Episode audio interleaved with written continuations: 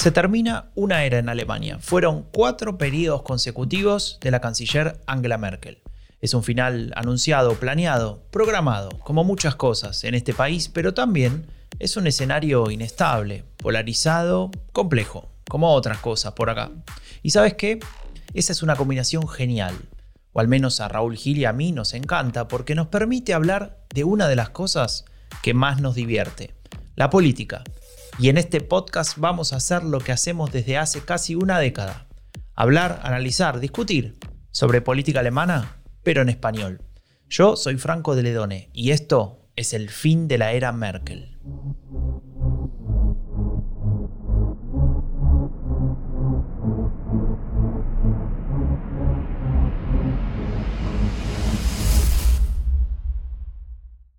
Buenos días a todas, a todos. Esto es el fin de la era Merkel, episodio número 38. ¿Cómo estás, Raúl? Bienvenido. Muy bien, Franco. Estoy ya con ambiente de verano aquí en, Berlín. Bueno, ahora está nublado un poco, pero hace bueno.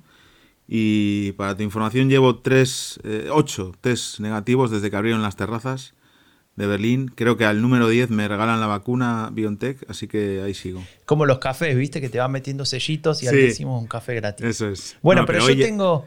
Decime, decime. No, que hoy ya... No, por seguir con la, con la broma, que hoy ya en las terrazas no hará falta hacerse el test, solo interior. A interior no pienso entrar, ya os lo digo queridos berlineses. Hay que, hay que cuidarse, hay que cuidarse. Hay que cuidarse, Pero lo que, lo que te quería decir, vos hablás como de, clima, de, situación. Bueno, tenemos una situación que a nosotros en el fin de la era Merkel nos encanta y no tanto nos gusta que le pusimos música propia, ¿no? Y es que el domingo hay elecciones en Alemania. Vamos. Con esa música que es demasiado americanizada, ¿no? Tenemos que buscar algo más más alemán. Más, Deutsche. Más Deutsch, sí, bueno.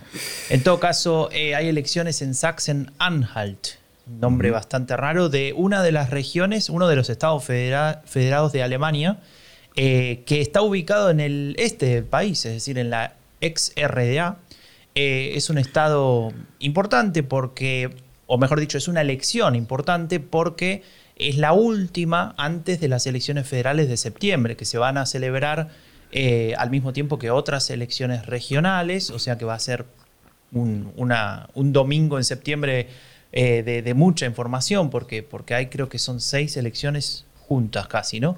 Pero eh, esta es la última antes, y de alguna manera siempre se dice en cualquier país del mundo que las elecciones regionales previas a una federal te marcan un poco el termómetro, ¿no? Entonces, por eso le vamos a poner el ojo aquí en el fin de la era Merkel, y hoy vamos a hablar de algunas cuestiones sobre sobre esta región que es interesante porque, por ejemplo, por nombrar dos o tres elementos, es una de las más pobres que tiene Alemania, eh, es una de, las regiones con el voto más fuerte hacia el partido de derecha radical, Alternative für Deutschland, y es una de las regiones que también después de la reunificación más perdió en términos, por ejemplo, de habitantes, ¿no? donde, donde perdió más de medio millón de personas en, ese tiempo, ¿no? especialmente al principio, cuando recién se caía el muro. Entonces, son unos elementos importantes para tener en cuenta para analizar eh, el comportamiento electoral de esta, de esta región que, bueno, como decíamos, el domingo va, va a celebrar las elecciones. Sí, es una elección relevante porque es la última. Es verdad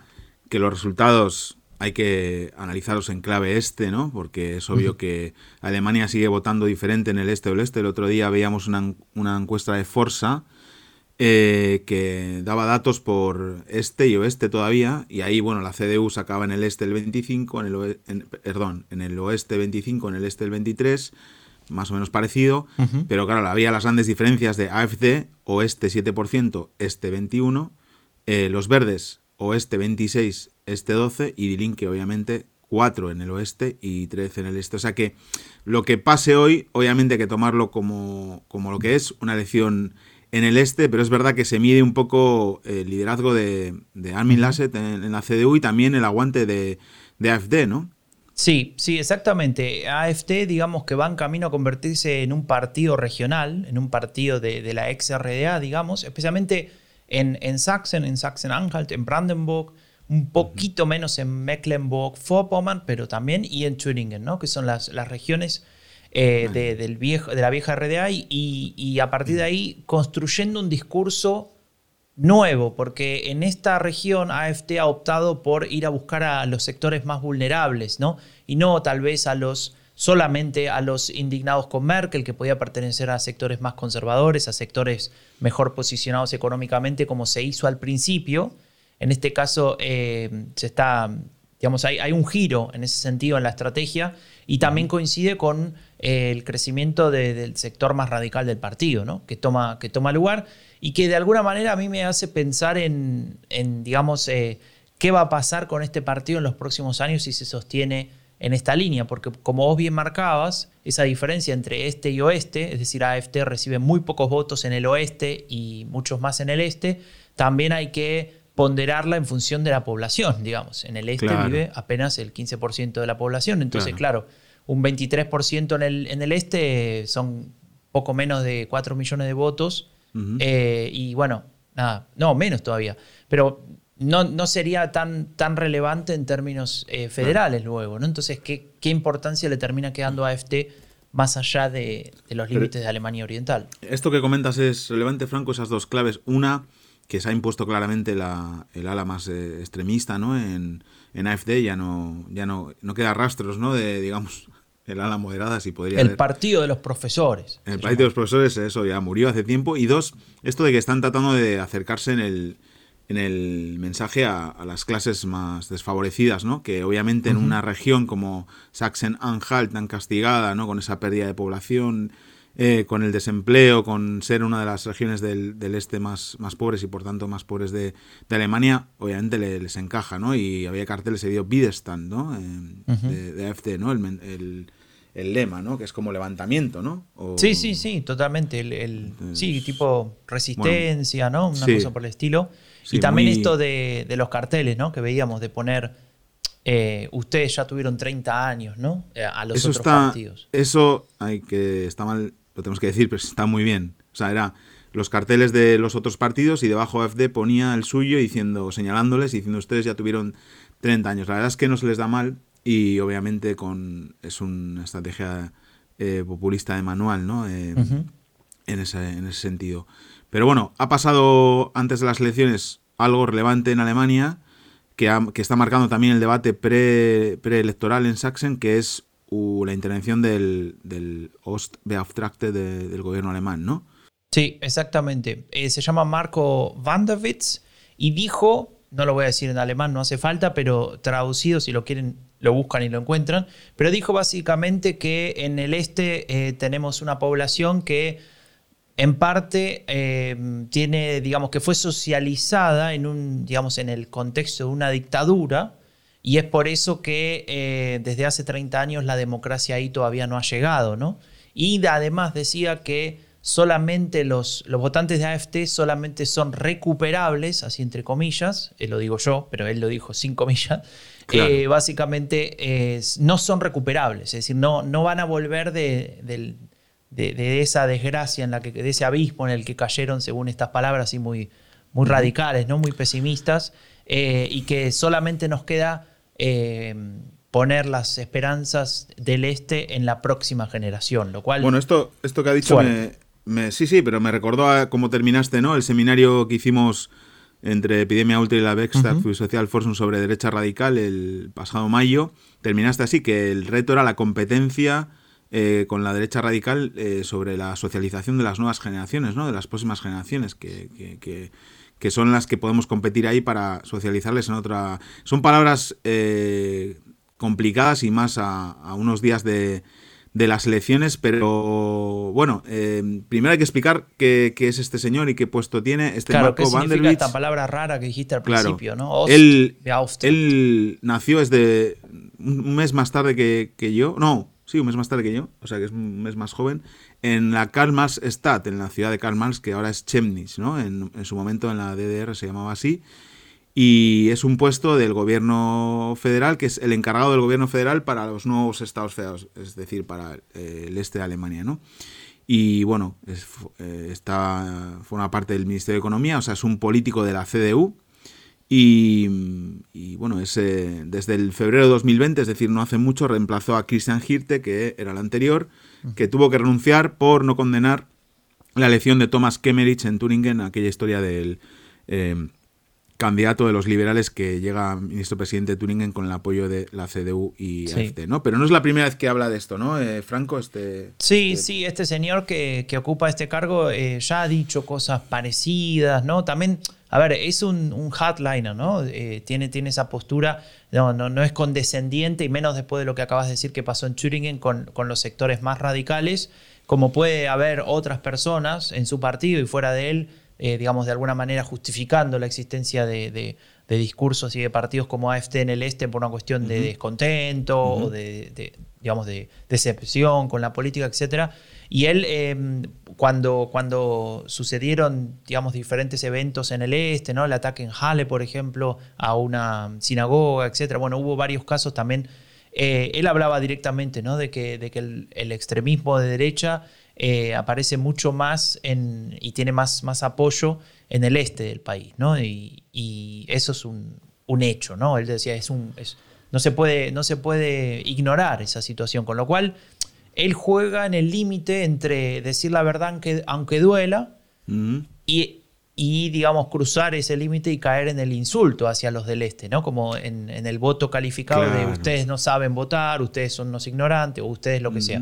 Y, creo que lo, graficaba bastante bien Robin Alexander, que es un periodista de Die Welt, que, seguimos, tiene un podcast, si saben alemán se lo recomendamos, que se llama, no me acuerdo cómo se llama, lo voy a buscar, pero, pero está disponible y que mm, básicamente lo que decía es él es el, encargado para asuntos del este, ¿no? El encargado para insultar a la gente del este, ¿no? Y la verdad que esa, esa expresión, como la formuló, la que decíamos al principio, eh, quedaba así, ¿no? Quedaba como que en el este eh, son un, conjunto de ignorantes políticos, básicamente. No, no, es, eh, es dura. Eh, bueno, tuvo eh, Merkel, le, digamos, le, llevó a la contraria de alguna manera, dijo que estaba haciendo un gran trabajo, pero ella cree que, bueno, que la democracia, cada ciudadano cuenta, que hay que, hay, que intentar hacer política para, todos, aunque a veces no salga bien y que si hay que si hay personas que se desconectan de la democracia digamos que es una pérdida no entonces que, que ya no, no compartes eh, eso pero en realidad están diciendo lo mismo porque sí, tú puedes hacer puedes hacer democracia para todos pero igualmente puede haber gente que esté desconectada ¿no? de los valores de la democracia liberal y es así. Y eso es algo un, un, hecho desde nuestro tiempo que no está que está mal negarlo que creo que está bien que este señor lo lo diga que creo que había que decirlo más. Igual no es el momento cinco días antes de votar pero después de votar sí se puede decir estas cosas y hay que decirlas porque es así. Ayer, precisamente, Franco, eh, estuve viendo un, hay un programa que se llama Contraste en ARD que está muy bien, son reportajes de... Y había un reportaje sobre la narrativa de radicales, de, extremistas de derechas, ¿no?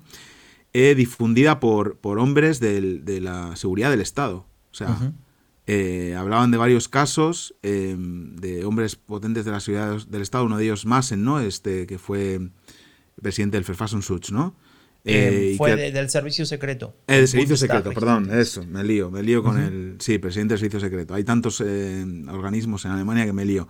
Que ahora es candidato de la, de la CDU, ¿no? Sí, en Thüringen. Y ponían varios ejemplos y, bueno, escuchabas las opiniones de este y de otro que también trabaja en otro servicio también de, del servicio secreto del, del, Estado, las cosas que decían, ¿no? Había uno que especialmente decía que, que la narrativa de derecha radical era simplemente una respuesta a, lo que hacían las personas de izquierdas, ¿no? Era alucinante. Y esto lo dicen desde su puesto, ¿no? En, en la administración alemana, en puestos importantes de seguridad nacional, ¿no?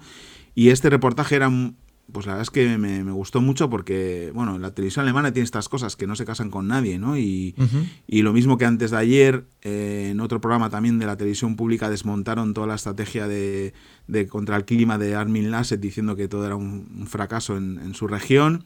Ayer pues hacían esto, ¿no? Eh, situando ese problema, ¿no? y, y creo que es obviamente que hay un problema, que mm, no solo hay personas que fueron socializadas en la dictadura, en la RDA, sino que todavía hay mucha gente que, añora ¿no? Eso, esos tiempos y que han encontrado refugio en un partido que se supone ideológicamente ¿no? en las antípodas de, del antiguo SET, pero que para algunas cosas el autoritarismo, el nativismo y obviamente el populismo eh, están idénticos, ¿no? Sí, sí, creo que ahí hay un, elemento que me gustaría remarcar y un poco para también cerrar esta, esta intro con estas declaraciones. Más que nada lo que queríamos hacer con estas declaraciones es mostrar que sigue existiendo esta, esta visión eh, del este como, como algo todavía malo, ¿no? Y todavía después de 31 años de la caída del muro, se sigue hablando de la RDA como, como una influencia activa en la política actual y que obviamente puede existir, pero no se la puede poner como factor por encima de, una, de otros factores. ¿no? Entonces yo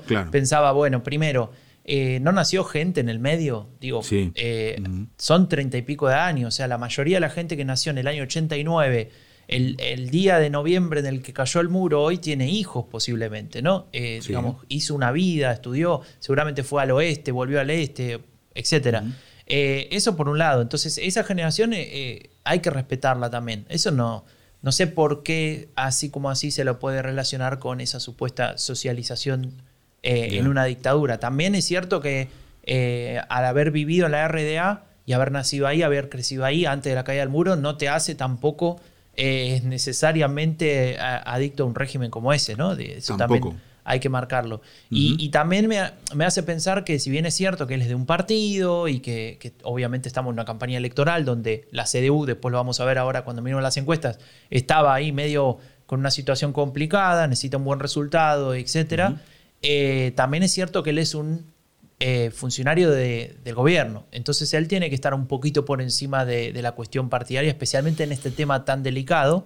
Y entonces ahí, yo no digo que, que critica a su propio partido, pero sí estaría bueno que, matice un poco y que piense, bueno, muchos de estos votantes se, fueron de la CDU a votar a este. Entonces, ¿qué pasó con la CDU, con su discurso, con su posicionamiento en el, en el este? ¿no? ¿Cuándo vamos a hablar, por ejemplo, de eh, el hecho de no reconocer nada de lo, que, de lo que generó y de lo que hizo la gente que vivía en el este cuando todavía estaban separados, o, o por ejemplo, qué pasa con eh, la construcción de las élites en Alemania, que está compuesta casi exclusivamente por personas del oeste y no del este, incluyendo el partido de, derecha radical que dice defender los intereses del este, su líder más relevante en esa región, que es Björn Höcke, nació y creció en Essen, que es en el oeste. O sea, eh, ahí hay, un, bueno, y, en el caso de la grande. En el caso de la CDU no hay que olvidar que gobiernan desde hace mucho tiempo o cogobiernan en, en la mayoría de los estados del este también, ¿no? Eh, igual, que, igual que en Sachsen-Anhalt, gobiernan en, en Sachsen, cogobiernan en Mecklenburg-Vorpommern, eh, cogobiernan también ahora en Brandenburgo con, con, el SPD y los verdes, pues para evitar eh, la presencia de AFD. O sea que tienen una responsabilidad también, obviamente, desde el gobierno federal, pero también desde, desde los gobiernos regionales. Y Franco, y estos días, no sé si fue esta semana o la semana pasada, porque los últimos 15 días han pasado demasiado rápido, creo, demasiadas cosas. Eh, había esta convención de, del SPD, no olvidemos al SPD también, que tendría que tener, digamos, una, una también una, una, sensibilidad, una empatía con, un, con territorios a los que, y personas a los que le va peor, ¿no? Que se supone que está en el, en el ADN de sus valores, ¿no? Hacían una convención que era la Convención del Este, ¿no? Y hablando sobre este de Alemania, el este de Alemania, Alemania del Este, el este de Alemania, un montón de tweets de, de, de tweets de Olaf Scholz, un montón de declaraciones sobre este de Alemania, yo pensaba, ¿Cuándo vamos a dejar de hablar del este de Alemania y empecemos a hablar de... ¿Alguien habla del oeste de Alemania o habla de Bayer, de, de, de Nordrhein-Westfalen, habla de Baden-Württemberg, no sé, habla de Hamburgo?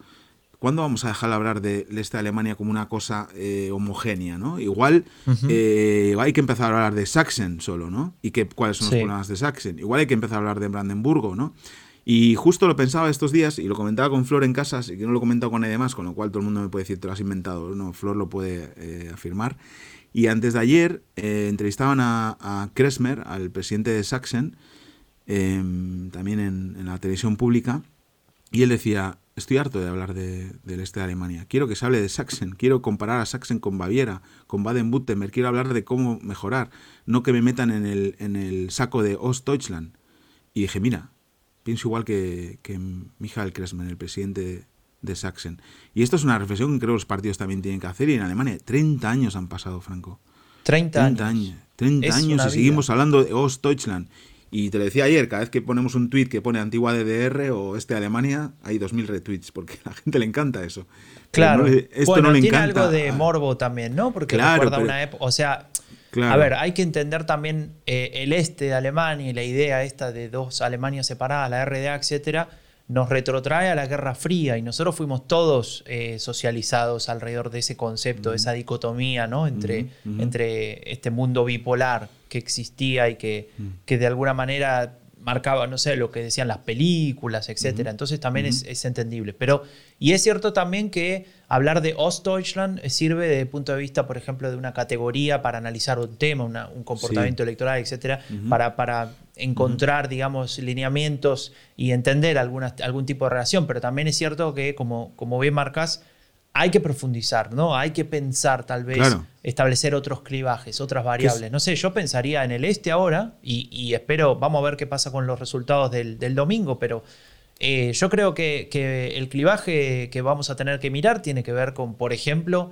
eh, campo-ciudad, ¿no? Por ejemplo, o jóvenes eh, y, viejos, ¿no? Y creo que, ahí hay, hay, mucho más que territorio.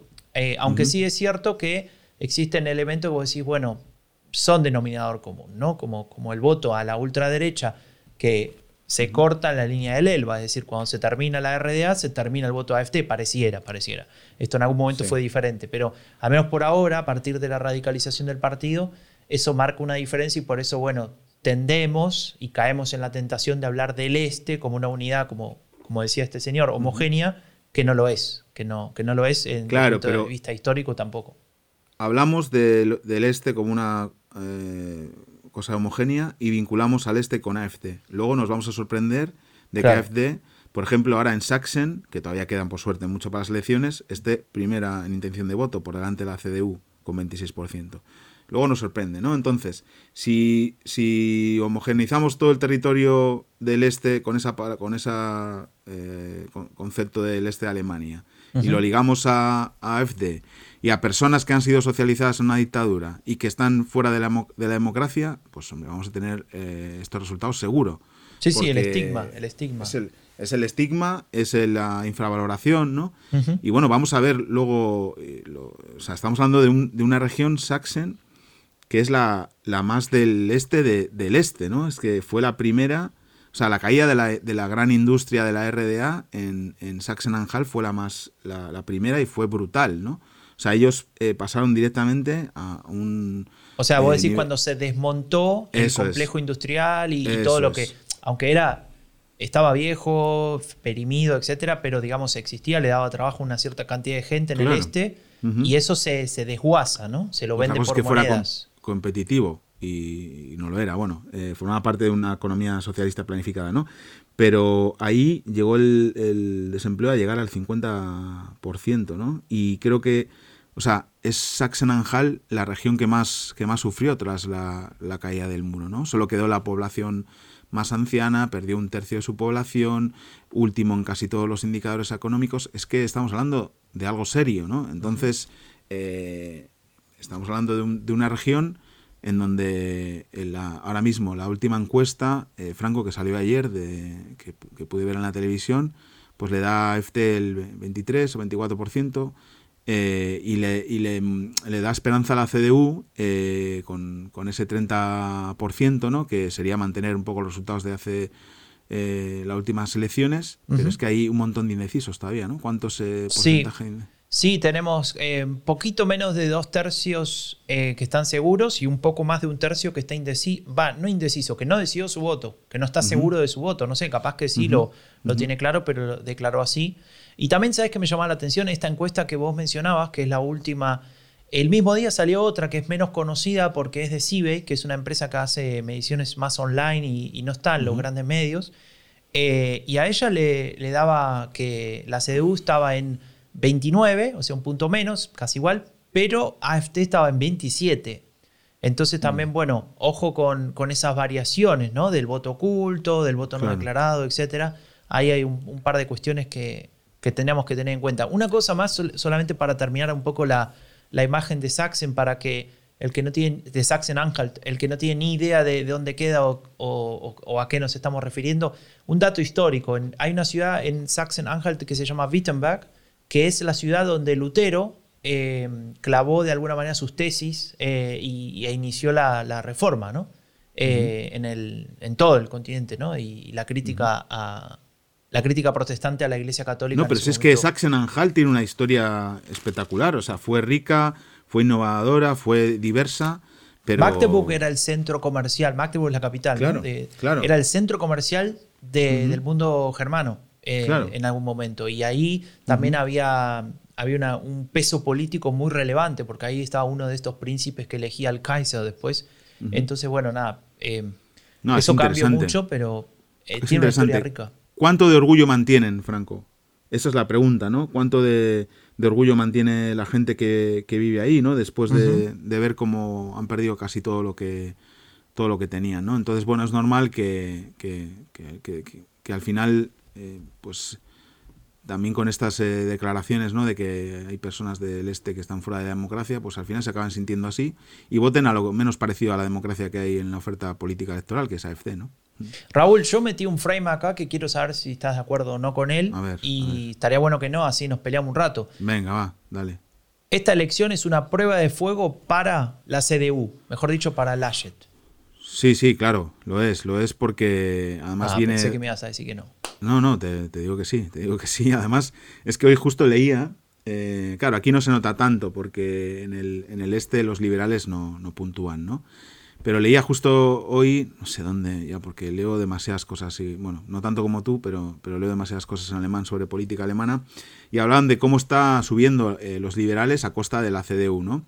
Que el trasvase, digamos, que había habido a los verdes, eh, que le permitió a Annalena Baerbock empatar en todas las encuestas o en muchas de ellas también ponerse por delante, se ha detenido, pues por diversos factores que si luego quieres al final del podcast del episodio podemos analizar, pero que estaba habiendo un, un, trasvase grande a FDP que además eh, en las últimas, en la encuesta de, Forza estaba empatado con, con, el SPD en 14%, ¿no? en números que, que hace mucho tiempo nos sueña los liberales. Y esta es una prueba de fuego para la, para la CDU que la tiene sencilla, por una parte porque los liberales en, el este no, no, puntúan y entonces, bueno, eh, va a ser más fácil que puedan eh, obtener un, buen resultado, pero si se parece más el resultado a la encuesta que has dicho tú que a la que he contado yo, eh, ahí tiene un problema la SED, ¿no? Un problema más. Un problema más. Un problema más, sí. hay una cosa ahí em, que hay que marcar para poner un poco en contexto. Mucha gente tal vez no, no sabe que, que hace cinco días, seis días aproximadamente, salió una encuesta en la cual AFT estaba primera, ¿no? Por un punto por encima de la CDU. Entonces ahí, alarmas, lío, qué sé yo. Claro. Eh, y ahí se activó un, un volvemos, un frame eh, me parece que, bastante eficiente que, e inteligente por parte de la CDU y, con Laschet a la cabeza que se puso, vamos a decirlo, ¿no? La campaña al hombro. Algunos decían que se iba a hacer el tonto, pero no, se puso la campaña al hombro, fue y activó esto, dio varias entrevistas, que, que es un frame que dice que tenemos que hacer todo para que la CDU quede primera, porque si no quedan los de derecha radical en el primer lugar. Y eso sería una catástrofe para Alemania, que un partido como AFD gane la elección, es decir, que quede en el primer lugar, más allá de que después no pueda formar gobierno por lo que ya sabemos.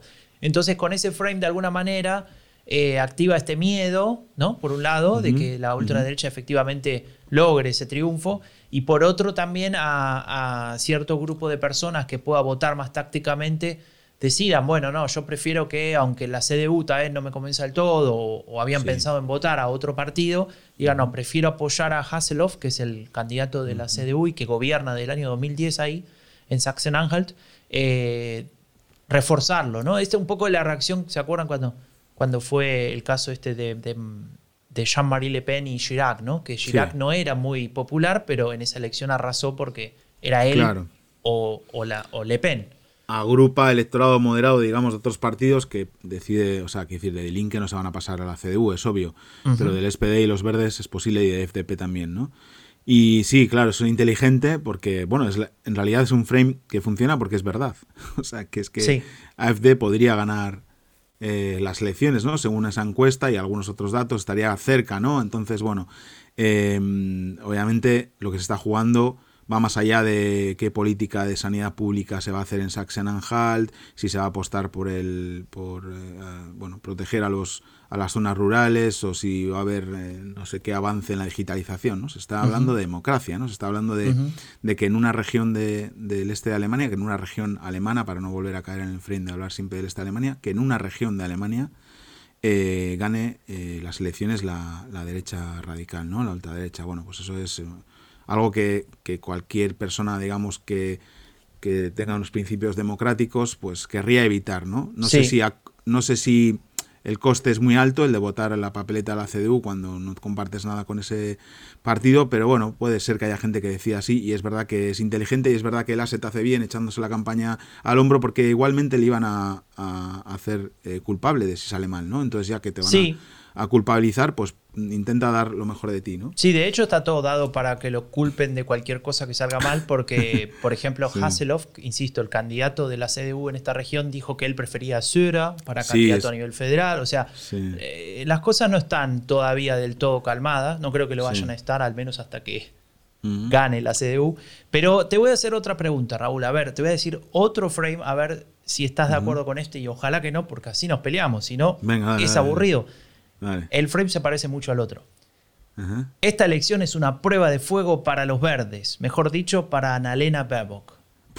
Sí, bueno, todo es una prueba de fuego para Annalena Baerbock desde que fue elegida. Ah, ahora me vas a, me vas a acusar de, decir pero brullado. No, no, claro que lo es, claro que lo es. Es la frontera del, de la línea del Elba, ¿no? Esa que nos gusta tanto y que yo cuando estuve en, en, en Dresden hice fotos porque eran fotos políticas en vez de fotos turísticas. ¿no? Esa línea del Elba que hace que los verdes puntúen eh, muy mal ¿no? en, el, este, donde sus digamos, posiciones postmateriales no acaban de encajar ¿no? en una población eh, con altos niveles de desempleo y con otras preocupaciones. ¿no? Pero es verdad que, en las encuestas no le, está, no le va mal, podría incluso doblar el resultado de hace cuatro años. Que, que tampoco fue un resultado así como muy difícil de doblar, ¿no? No, era el 5%. 5%, podría estar en, el, podría llegar hasta el 10%, ¿no? que sería eh, dos dígitos, es el, es el, peor land para sacar un buen resultado para los verdes. O sea, esto hay que decirlo. Podemos decirle lo que quieran a, lo que queramos a la Verbock, pero no se espera, nadie espera que saquen un, un buen resultado en Sachsen-Anhalt. Lo que pasa que sí, todo el mundo espera que aprovechen eso para decir, ah, no, bueno, no, no, no, no les va tan bien, ¿no? Si sacan el 9% en las elecciones. Bueno, son unas elecciones. Claro, si vos fueras el asesor eh, principal de Annalena Baerbock, ¿qué, discurso estarías preparando ahora para el escenario de los verdes sacan 10 y el escenario de los verdes sacan 7? Eh, yo el de los el de los 7 nunca me gusta hacerlo, el de perder nunca. Bueno, pero sos el asesor, tenés que hacerlo. Claro, sí. Bueno, el de perder, obviamente, que no es una elección comparable o eh, homologable a una elección federal, pero sobre todo eh, empezaría diciendo que los verdes tienen que seguir haciendo esfuerzos para llegar a, públicos y a, lugares, ¿no? En regiones en las que hasta ahora su discurso no, no ha calado, ¿no? Y no es una, no es una, no es culpa de los ciudadanos, es culpa de ah, que. Ah, pensé que ibas a decir que están socializados en una dictadura. No, ¿qué va? Voy a decir que los verdes tienen que ser inteligentes y saber adaptar sus mensajes también a las necesidades de la gente, porque si tú le estás hablando en la región de Sachsen-Anhalt a los que viven en el barrio de Prenzlauer de Berlín, pues no te va a funcionar. Entonces es un problema. Y si les va bien, puede decir que poco a poco el discurso verde se está haciendo mayoritario en toda Alemania y también está llegando a territorios y a públicos a las que hasta ahora no había llegado. Así que bueno, se lo he dado gratis. Ahí está. Eh, como Después le pasamos la factura por, por privado. Tengo un último frame, Raúl, para preguntarte. Ah, Espero que en este sí estés en desacuerdo, porque si no. Obviamente, obviamente, aunque esté, aunque no sea verdad. Se parece al anterior. La elección de Sachsen-Anhalt es una prueba de fuego para los Freie Vela. Ah, los Freie Vela, me encantan. El otro día también estuve viendo otro reportaje sobre, para primero los contanos quiénes son los Freie Vela, porque nadie sabe. Bueno, son Freie Vela significa electores libres, ¿no? Entonces, bueno, son, es un partido de, supone que una agrupación de electores, pero ahora ya es más un partido que, que, un movimiento ciudadano, que si no me equivoco nació en Bayer, ¿no? O es donde más fuerza tienen al menos, o de hecho gobiernan con, ¿no? Con, Gobiernan en coalición con la CSU, en, Baviera, sí, Eso es, por eso. Eh, y bueno, se están presentando en otras elecciones, elecciones regionales, sacaron eh, el 5%, entraron en el Parlamento de Rheinland Pfalz en las, en las últimas elecciones, que ya no sé, parece que han pasado hace dos años, pero fueron este año. Y en Sachsen-Anhalt están en el 3 en las encuestas, bueno, subiendo un poco no les va a dar para llegar, pero el otro día había un reportaje en la televisión que hablaban del peligro para la CDU, que es esto, porque vamos a contar partidos de derecha, porque hay que decir, Freie Vera es un partido de derechas. O sea, eh, es un partido que en, conservador por ejemplo conservador que en su digamos su, sus posiciones a nivel social incluso a nivel de política migratoria se parece más a AFD que incluso a la CDU no entonces tenemos en el espectro conservador y ultraconservador tenemos a la CDU a los liberales AFD y a Fray Vela. Cuatro competidores. Ojito, ¿eh? ¿eh? Como consigan entrar en otro parlamento, yo creo que les es más, es más fácil entrar en, el oeste que en el este.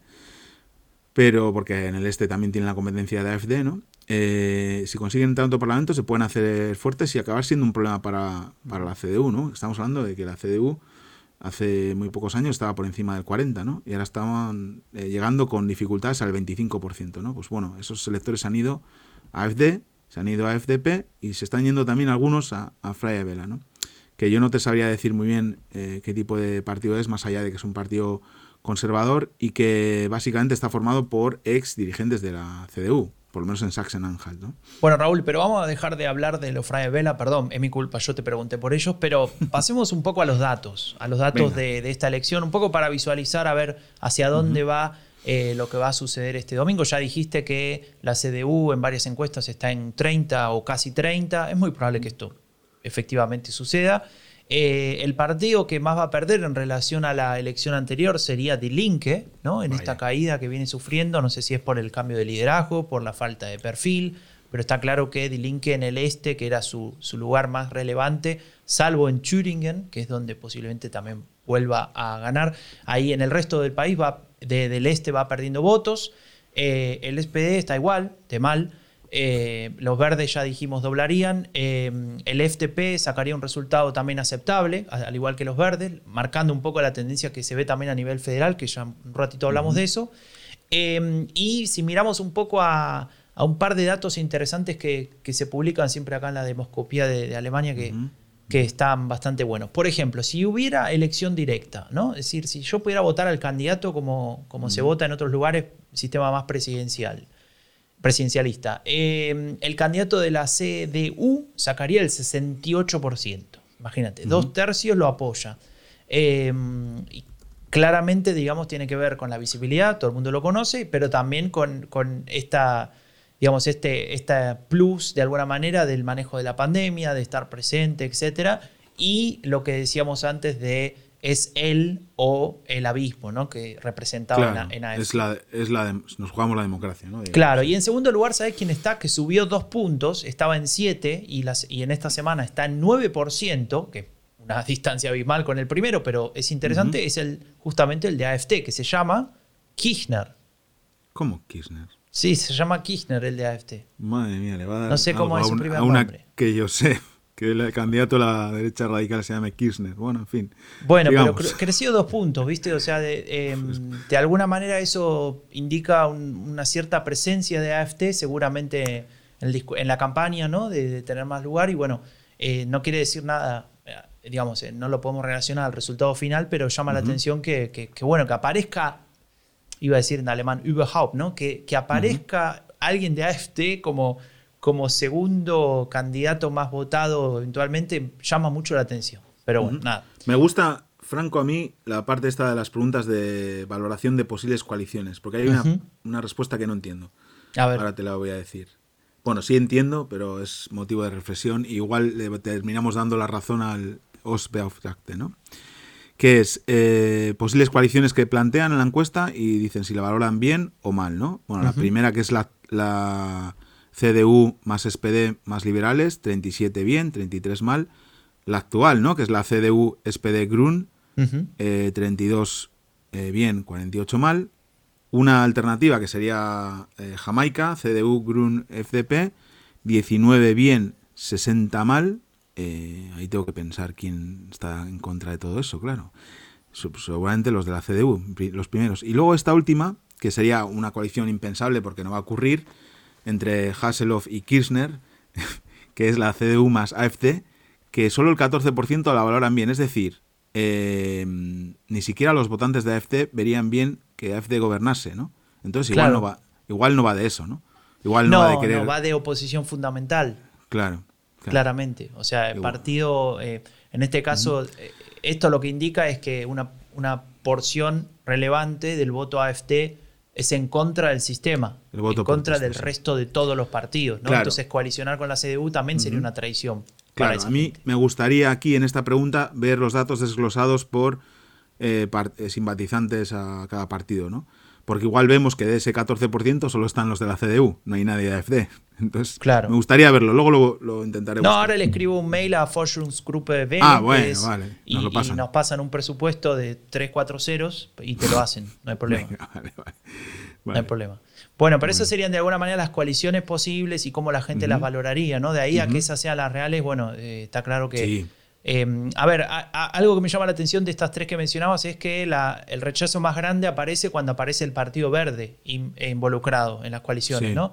Eh, y, me, hace pensar, bueno, si, si existe la posibilidad de una continuidad o ahora con este crecimiento de los liberales, tal vez sí eh, optan por una coalición Deutschland, ¿no? que sería la bandera de, Alemania, negro, rojo, amarillo, eh, y a partir de ahí generar otro cambio y tal vez un giro un poco más a la derecha en ese sentido, ¿no? si se incorpora FTP y, salen los verdes. Pero bueno, eso es demasiado... Hilar sería la única coalición Deutschland que hay ahora mismo en, Alemania. Sería la, sí, sí, y después, bueno, podría existir a nivel federal, que bueno, querés hablar de eso, pero yo insisto que... Yo creo que no. Yo creo que nos vamos a quedar en, Kenia, que es donde estamos, ¿no? Que es CDU, SPD y Grune. Eh, salvo que pase algo raro el domingo, ¿no? Pero luego hay una pregunta que a nosotros nos encanta siempre, más allá de la intención de voto, es los problemas más importantes ¿no? en Sachsen-Anhalt. Y aparece primero la crisis del coronavirus, obviamente. 38%. claro, educación, Sule, 18%. Por cierto, el 9 de junio reabren las escuelas en Berlín, Franco, pero las vuelven a cerrar el 24 por vacaciones, así que tampoco estoy tan contento. Eh, luego, Internet, infraestructura, Internet. Ojito que Internet esté en el tercer problema. Eso quiere decir que la conexión a Internet en Sachsen es aún peor, en Sachsen-Anhalt es aún peor que en Berlín. Y luego Arbeitslosigkeit, ¿no? Eh, desempleo, digamos, el 13%. Bueno, está claro, ¿no? Que hay un problema estructural, ¿no? Porque quitando el tema de la pandemia, que es algo contextual y que afecta a todos, las otras tres, ¿no? Tienen que ver con invertir en escuela, invertir en infraestructura y invertir también en políticas de empleo, ¿no? Algo que no, que no parece haberse hecho. Sí, es, es una agenda de políticas públicas fallidas ¿no? O, no implementadas, no, no sabemos, pero eh, está claro que, ahí cuando siempre decimos y pareciera una pareciera que, bueno, que eso es muy simple de decir, eh, hay, que, hay que laburar, ¿no? Hay que hacer para que la gente después no vaya a votar a FT. No se trata de que fue socializado en la dictadura de no sé cuál. Se trata de que esa gente quiere mandar eh, un dato porque trabaja de su casa en home office y no funciona y, no, no, tenés cómo arreglarlo. Y, de hecho, eh, cualquier persona que haya estado en Alemania puede comprobar que el Internet va más lento. Es, es una realidad, no solamente en Sachsen-Anhalt, aunque ahí posiblemente sea mucho peor, pero vos que mm. vivís en Berlín, Berlín es un, enclave dentro de, de, una región más grande que se llama Brandenburg, y si salís un par de kilómetros afuera de Berlín por Brandenburg, estás en el, desierto del Sahara, o sea, no, tenés conexión, no puedes hablar ni, ni con la ambulancia, ¿viste? Claro. Y es Alemania, ¿no? no, es, no es un país en desarrollo, ¿no? Pero bueno, nada, eso se viene discutiendo hace un montón de tiempo. Y qué sé yo. Si te fijas, no, estas tres políticas, digamos, educación, infraestructuras, inversión en infraestructuras y tema de desempleo, podrían ser políticas clásicas del SPD, ¿no? Que podría tener. Pero nadie confía en el SPD ya para para todo esto, ¿no? Eh, bueno, es curioso, ahora vamos a, hablar un poco del SP. Y luego, eh, bueno, es interesante lo que habíamos comentado antes también, ¿no? El tema de, los que están decididos ya, que el voto, que todavía quedan bastantes eh, indecisos. Uno de cada tres podría cambiar su voto, digamos, por resumirlo. Aunque es interesante también, hablando de eso, mirar el potencial de votantes. ¿no? Hay una empresa que se llama INSA, la citamos regularmente, Em, que mide no solamente a quién vas a votar, sino a quién votarías, es decir, como una especie de potencial de crecimiento, y también a quién nunca votarías, ¿no? Y entonces ahí se ve eh, un poco eh, ah, cuál es el techo de los partidos, por decirlo de alguna manera. Eh, obviamente el que más rechazo tiene es AFT, 71%, y el segundo con más rechazo es Tilinque y el tercero es el Partido de los Verdes. ¿no? Bueno, esto es a nivel federal, me salté un poco el tema, perdón, pero, pero en, en, este sentido lo que vemos acá es que esa, esos votantes que no están decididos es mucho más probable que se, que se inclinen por ir a votar a la CDU, desde mi punto de vista, que a cualquiera de los otros partidos. Este Probablemente, sí. Sobre todo si insisten de aquí al domingo en el, en el frame de, que nos jugamos algo más importante que el build único, la conexión a internet, ¿no? Pero, ya, que, hablabas... ya que di el salto, nos pasamos, ¿no? A la federal. Sí, porque no me dejas hablar de, de, lo que pasa con Arena Baerbock, del nuevo lema de los verdes, Franco. Hablemos de los verdes. Bueno, estuvo, lo criticaron, le dijeron que era un, un lema sin contenido. Lo que pasa es que es un lema. Yo no sé qué quieren que pongan los partidos. No, no, mejor poner, poner siete frases o un eh, de, lema. Em, la obsesión esa por el contenido está muy bien, pero los lemas no necesitan contenido, necesitan emocionar y necesitan eh, que sea algo aspiracional, necesita algo sobre lo que mucha gente se pueda sentir identificada o unirse ¿no? en torno a, a, un lema. Y el lema de los verdes lo cumple todo.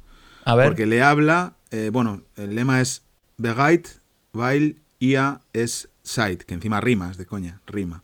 Que, que diríamos preparados o preparadas, porque Begait no tiene género, en ese sentido lo puedes eh, traducir como quieras, porque vosotros estáis preparados o porque vosotras estáis preparadas. ¿no? O sea, quiere decir, Alemania está preparada para un gobierno verde y los verdes están preparadas para asumir ese gobierno. ¿no? A mí me parece muy interesante eh, y se salen bastante de la tónica habitual de los lemas de...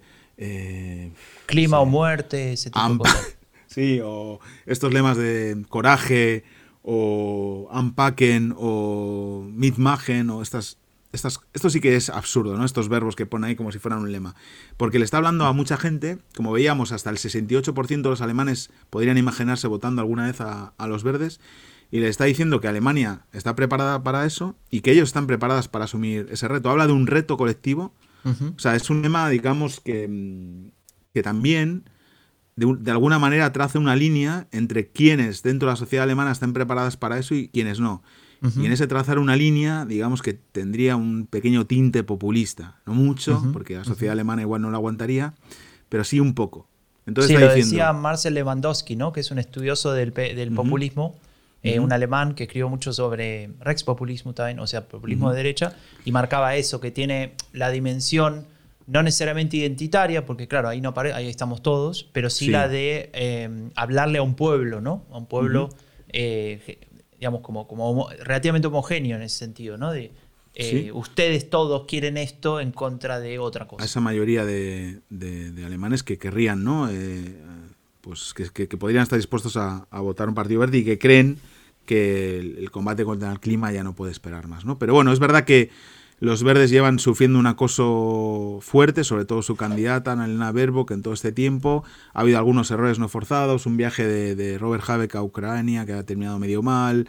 Eh, ella también, pues, eh, pues con toda la tensión, en algún momento pues ha, dudado, ¿no? Sobre lo que, decía. Y bueno, pero ahí, a pesar de todo ha esto... habido también... Em, ha tenido como una especie de, ¿cómo se dice? Un bono de Navidad, un premio monetario, digamos, y no lo declaró en el Bundestag, cosa que sí. hizo en su... A ver, esto no se cuenta bien. Ella lo declaró en sus impuestos, como debe ser, como hacemos todo por cualquier ingreso, pero eh, si vos sos diputado en Alemania, te obligan a que cualquier tipo de ingreso que tengas por fuera de tu sueldo de diputado lo, lo tenés que informar al Bundespre al, no, al al presidente del Bundestag, ¿no? Al, Bundestag president. Y no lo hizo y dijo, bueno, es que se me pasó, estoy muy enojada conmigo misma por no haberlo hecho, pero ya lo hice y que se no, no, no, no. Bueno, se puso a la defensiva, cosa que siempre es negativo cuando estás en política de tener que, que, ponerte a justificar algo que hiciste o dejaste de hacer, ¿no? Entonces, a eso se le suman toda la, campaña sucia,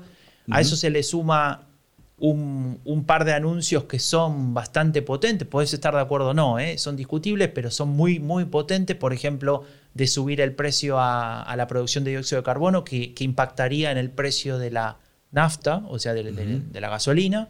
Eh, y por otro lado, esa decisión, pero eso ya es un poquito viejo, pero bueno, lo menciono, de cancelar todos los vuelos de, corta distancia, ¿no? Sí. Eh, que bueno, a eso lo mezclaron con los vuelos a que no nos vamos a poder ir de vacaciones y qué sé yo, y en realidad está hablando de los vuelos entre ciudades que tienen, no sé, 100 kilómetros de distancia, ¿no? Düsseldorf, Frankfurt. Pues decir, bueno, hace falta ir en avión. Incluso más, incluso más. Mi hermana vive en Erlangen, Franco, cerca de donde vives tú y con el, con el tren tarda 3 horas y 10 y, paga 45 euros. Eh, ¿Qué sentido tiene que se, que se vaya a, no sé, a dónde a pillar un, avión, ¿no? A Nuremberg, por ejemplo, a pillar una... No tiene ningún sentido. Y yo creo que son cosas que tenemos que, que, que ya reconocer entre todos, ¿no? Que, hemos, que, que el sistema de vida que tenemos es incompatible con el planeta.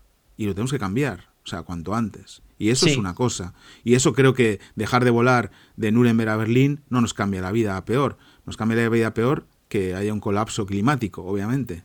o sea, claro, pero eso es, como inimaginable, ¿no? Ese es el gran problema de comunicar este tipo de cosas. Bueno, no sé si es tan imaginable cuando, en fin, eh, tenemos la misma temperatura en Berlín que en, que en Cádiz ahora mismo, ¿no? Pero bueno, está bien. Sí. Eh, y luego el FDP, ¿no? Que lo habíamos dicho, le va bien en las encuestas. También que, en la última está empatado con el SPD en el 14%. Claro, están terceros, ¿no? Digamos. Están terceros, sí. Sí, cosa que sería, es el lugar que sería alucinante que el SPD quedase cuarto, Franco. O sea, ya sería heavy. ¿Por qué te reís? No te rías. No, no me río. Sería heavy, sería heavy, sería heavy. O sea, sería heavy, no sé. Y luego, Estaba pensando en eso de, ya que mencionás al SPD que está en 14, que está igual que el FTP, qué sé yo Vamos a decir que está estable, ¿no? Porque el SPD llegó a estar en 9 en algún momento, hace un tiempo. Pero bueno, ahora está en 14 y se mantiene ahí. Pese a que es gobierno, que tiene el candidato que es ministro de Finanzas, etcétera. Pero para compararlo con lo que mencionabas antes, ¿no? El, nuevo lema de los verdes, eh, del tema de estar preparado, bueno, para contrastarlo, el lema del SPD al principio al menos, supongo que lo cambiarán, cuando lanzaron la nueva, no sé cuántas veces ya relanzaron la campaña, es respeto. ¿No? Mm. Olaf dice respeto, ¿no? Y se pone la corbata, no, se saca la corbata. Pet, respeto. E, eso, ese también es un lema así para hablar a mucha gente. No sé qué Es un lema que nadie entiende, no sé, eso sí que es un lema vacío. o sea, el respeto sí que es un significante. te lo puedo, perdón, eh, lo, digo con, completo, ¿no? Por ah. respeto a tu futuro. Ese es el, lema completo. Por, respeto, a, tu, futuro. Sería mejor en respeto a, tu futuro, ¿no? Bueno, pero dejemos de hablar del SPD, porque ya está, pero estabas diciendo algo del FTP, ¿no? Porque, digamos, este crecimiento, ¿de dónde viene? Bueno, viene de la CDU, obviamente, de personas que, ven con reservas eh, al asset, al candidato de la Unión, ¿no? Personas que votarían a la, CDU y que piensan que no es el apropiado, entonces se inclinan por, por, los liberales de, Christian Lindner. Y decía el otro día un encuestador de Forza, eh, Gullner, Herr que eh, es posible que esos votantes que ahora están yéndose al FDP, si hay una posibilidad muy cierta de un gobierno semáforo, es decir, eh, los verdes, SPD y liberales, encabezado por los verdes, pudieran volver a la CDU en último momento, ¿no? Para evitar eso, ¿no? Claro, claro, y que haya, y que la CDU no salga del gobierno, ¿no? Claro. Eh, Esto, la CDU al final eh, en la última fase de la campaña va a jugar obviamente a eso, ¿no? yo creo que el miedo a un gobierno de izquierdas completo no va a ser posible azuzarlo porque no va a existir, o sea, está casi descartado eso. Pero sí pueden hablar de este coalición semáforo encabezado por, lo, por los verdes. Y bueno, no sé, no sé cuánta gente se. Pero es verdad lo que dice el investigador de Forza que, que podría ser, no sé, llevarles a, a volver al refugio de la CDU, ¿no? Donde habían estado votando hasta ahora. Claro, y ahí como que de alguna manera se, es, una, es una hipótesis diferente, porque se ha hablado que, que los liberales crecieron por su posición de eh, oposición al gobierno responsable, es decir, criticaban al gobierno por el tema de corona, pero, pero responsablemente, no como la ultraderecha. Cosa que, bueno, puede ser que haya tenido uno o dos puntos de ganancia por eso, pero la realidad es que tiene más que ver con ese caos que hubo en la CDU por la elección de candidato a canciller y en el FTP había un refugio para mostrar cierto descontento, ¿no? Mm. Así que bueno. Bueno, Raúl, creo que, cerramos un episodio muy interesante que en realidad va a terminar de cerrarse este domingo con las elecciones en Sachsen-Anhalt. Estaremos eh, tuiteando, ¿no? Vamos a estar tuiteando, vamos a estar hablando. Yo, si, Yo te, te aviso Eh, voy a estar en, en medio de un asado, de- que- preparado por un amigo argentino, Pepe. Por Claro, pero es asado sin vino esta vez, ¿eh? Agua mineral porque tenés que agua, estar lúcido. agua mineral con gas para poder tuitear. Muy bien, muy bien. Y, y bueno, y la semana que viene vamos a estar eh, analizando todos los resultados, todos los números. Capaz que en una de esas hacemos un Twitch, ¿no? Mostrando, Ah, estaría bien. estaría mostrando gráficas, etcétera, que tanto le gusta a la gente de, que escucha el fin de la era Merkel. Así que es hora de despedirnos. Nos vemos la semana que viene. Muchas gracias por estar ahí, por todos los mensajes que nos escriben. Por esta semana un montón de gente nos escribió que, diciendo que escuchan el fin de la era Merkel, así que estamos muy contentos. Suscríbanse, estamos en todas las plataformas: Spotify, Apple Podcasts, Google Podcasts, Podcast Podcast. Estamos en todos lados. Nos vemos entonces la semana que viene. Esto fue El fin de la era Merkel, un podcast producido por Rombo Podcast con la colaboración de Agenda Pública. Si quieres saber más para si querés saber más sobre la política alemana en español, visita eleccionesenalemania.com o seguinos en Twitter.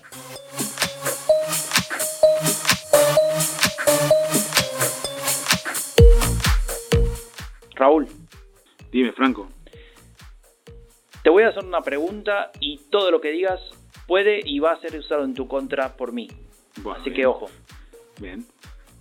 corto y rápido, ¿cómo va a salir la elección del domingo? Eh, bien para la CDU. No, bien no, decime un número, 30, 40, Eh. 50. 28. Bien, ¿y AFD? 25. Listo, quedó registrado. Chao, Raúl. Chao.